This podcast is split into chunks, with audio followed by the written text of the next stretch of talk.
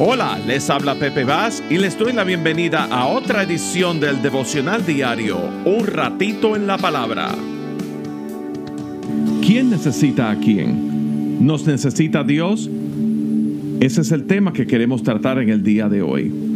La palabra dice que Dios es amor. El amor es un atributo inherente en la persona misma de Dios. Y porque Él es amor, Él nos llama a amarnos los unos a los otros. Ese llamado es genuino y real, tal y como lo vemos en Primera de Juan, capítulo 4. Y leyendo desde el versículo 7 dice, Amados, amémonos unos a otros, porque el amor es de Dios, y todo el que ama es nacido de Dios y conoce a Dios. El que no ama no conoce a Dios porque Dios es amor. En esto se manifestó el amor de Dios en nosotros, en que Dios ha enviado a su Hijo unigénito al mundo para que vivamos por medio de Él. En esto consiste el amor, no en que nosotros hayamos amado a Dios, sino en que Él nos amó a nosotros y envió a su Hijo como propiciación por nuestros pecados. Cabe preguntar de nuevo, ¿necesita Dios de nuestro amor? ¿Necesita Dios que nos dejemos amar por Él?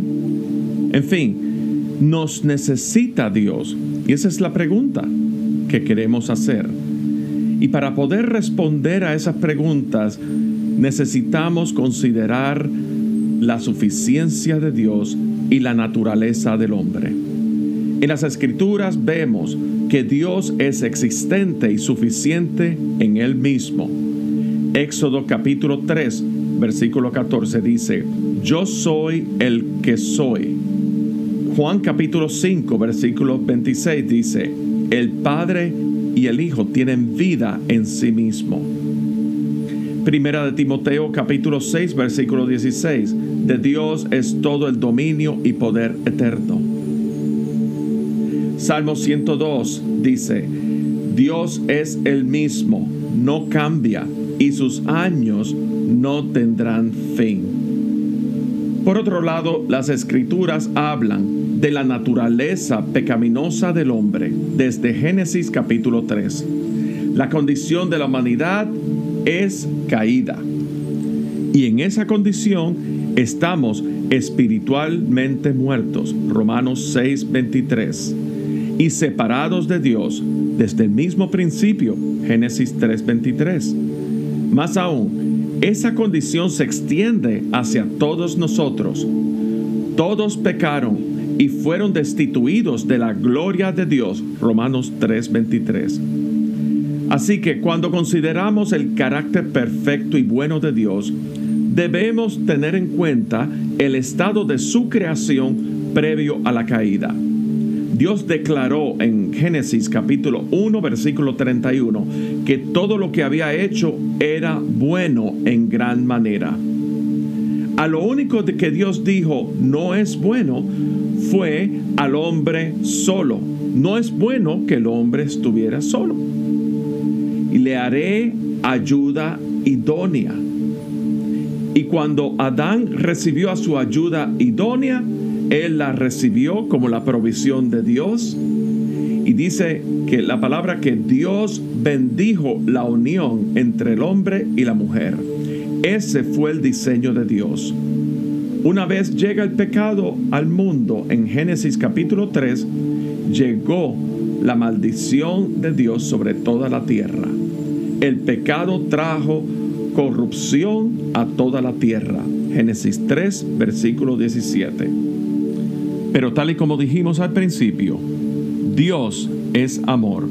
Y en su gran amor, desde el mismo Génesis, Dios muestra redención aún para Adán y Eva. Lo muestra proféticamente cuando primeramente le dice a la serpiente que habrá enemistad entre dos simientes. La de la serpiente, que es la simiente corruptible, y la de la mujer, como tipo de la iglesia, lavada por la sangre de Cristo y renacida de simiente incorruptible. Ambas simientes estarían en enemistad. personificadas con la serpiente y la mujer. Pero en esa provisión redentora de Dios, Dios le dice a la serpiente que la simiente de la mujer te herirá a ti en la cabeza y tú le herirás en el calcañar, anunciando así al Jesús clavado en la cruz por nuestros pecados y él sería clavado en el calcañar. Pero también vemos el amor de Dios para con Adán y Eva, cuando ellos se vieron desnudos y Dios les hizo pieles de corderos para cubrirles. Y esto como presagio profético al Cordero de Dios inmolado desde el principio de la creación, destinado desde antes de la fundación del mundo. Cordero de Dios que por su sangre preciosa y su sacrificio en la cruz cubriría nuestro pecado y seríamos revestidos de la justicia de Dios. Entonces, si Dios es suficiente y existente en Él mismo, y nosotros, por naturaleza caída, estamos separados de Dios, ¿para qué nos hizo Dios? Dios nos creó para que anduviésemos en sus obras y propósitos que desde la eternidad ya tenía preparado. Efesios 2.10. Dios nos creó para Él mismo, para publicar sus alabanzas. Este pueblo he creado para mí, mis alabanzas publicará. Isaías 43, 21. Dios nos hizo a nosotros y no nosotros a nosotros mismos. Pueblos suyos somos y ovejas de su prado. Salmo 100. Dios nos bendijo y escogió en Cristo Jesús para que fuésemos santos y sin mancha, según el diseño original, delante de Él. Y nos escogió y adoptó en amor por medio de Cristo para alabanza de la gloria de su gracia. Y en esa gloria nos hizo aceptos en el amado. Efesios 1, versos 3 al 6. Así que hermanos, todo es de Él, por Él y para Él. Romanos 36 Lo que somos es por su soberana gracia y misericordia. Si amamos es porque Dios nos amó primero y su amor nos cautivó. Primera de Juan 4, 19. La gracia salvadora de Dios nos es suficiente y nos hace completos y plenos en Él.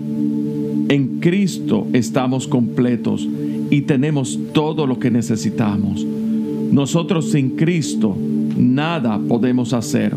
Juan capítulo 15 versículo 5.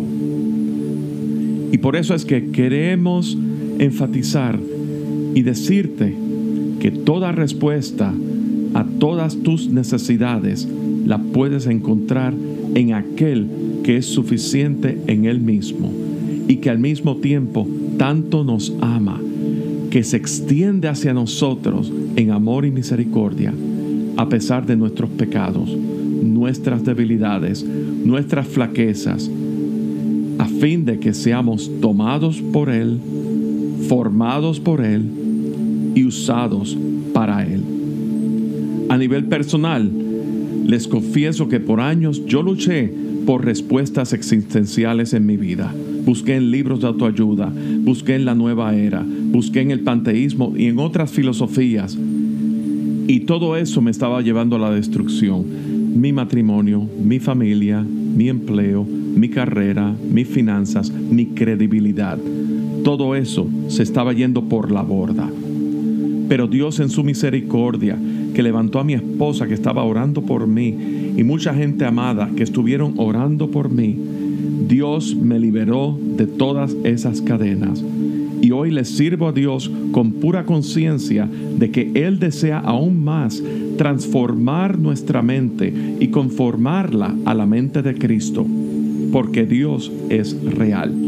Y en ese conformarnos a Él, puedo vivir en la convicción, en la paz, en la certeza de que por la obra redentora que Cristo llevó a cabo en la cruz del Calvario, por mí, por mi vida, por mi redención, puedo decir a la luz de Isaías 58:11, Jehová me pastoreará siempre, y en las sequías saciará mi alma, y dará vigor a mis huesos, y seré como huerto de riego y como manantial de aguas, cuyas aguas nunca faltan.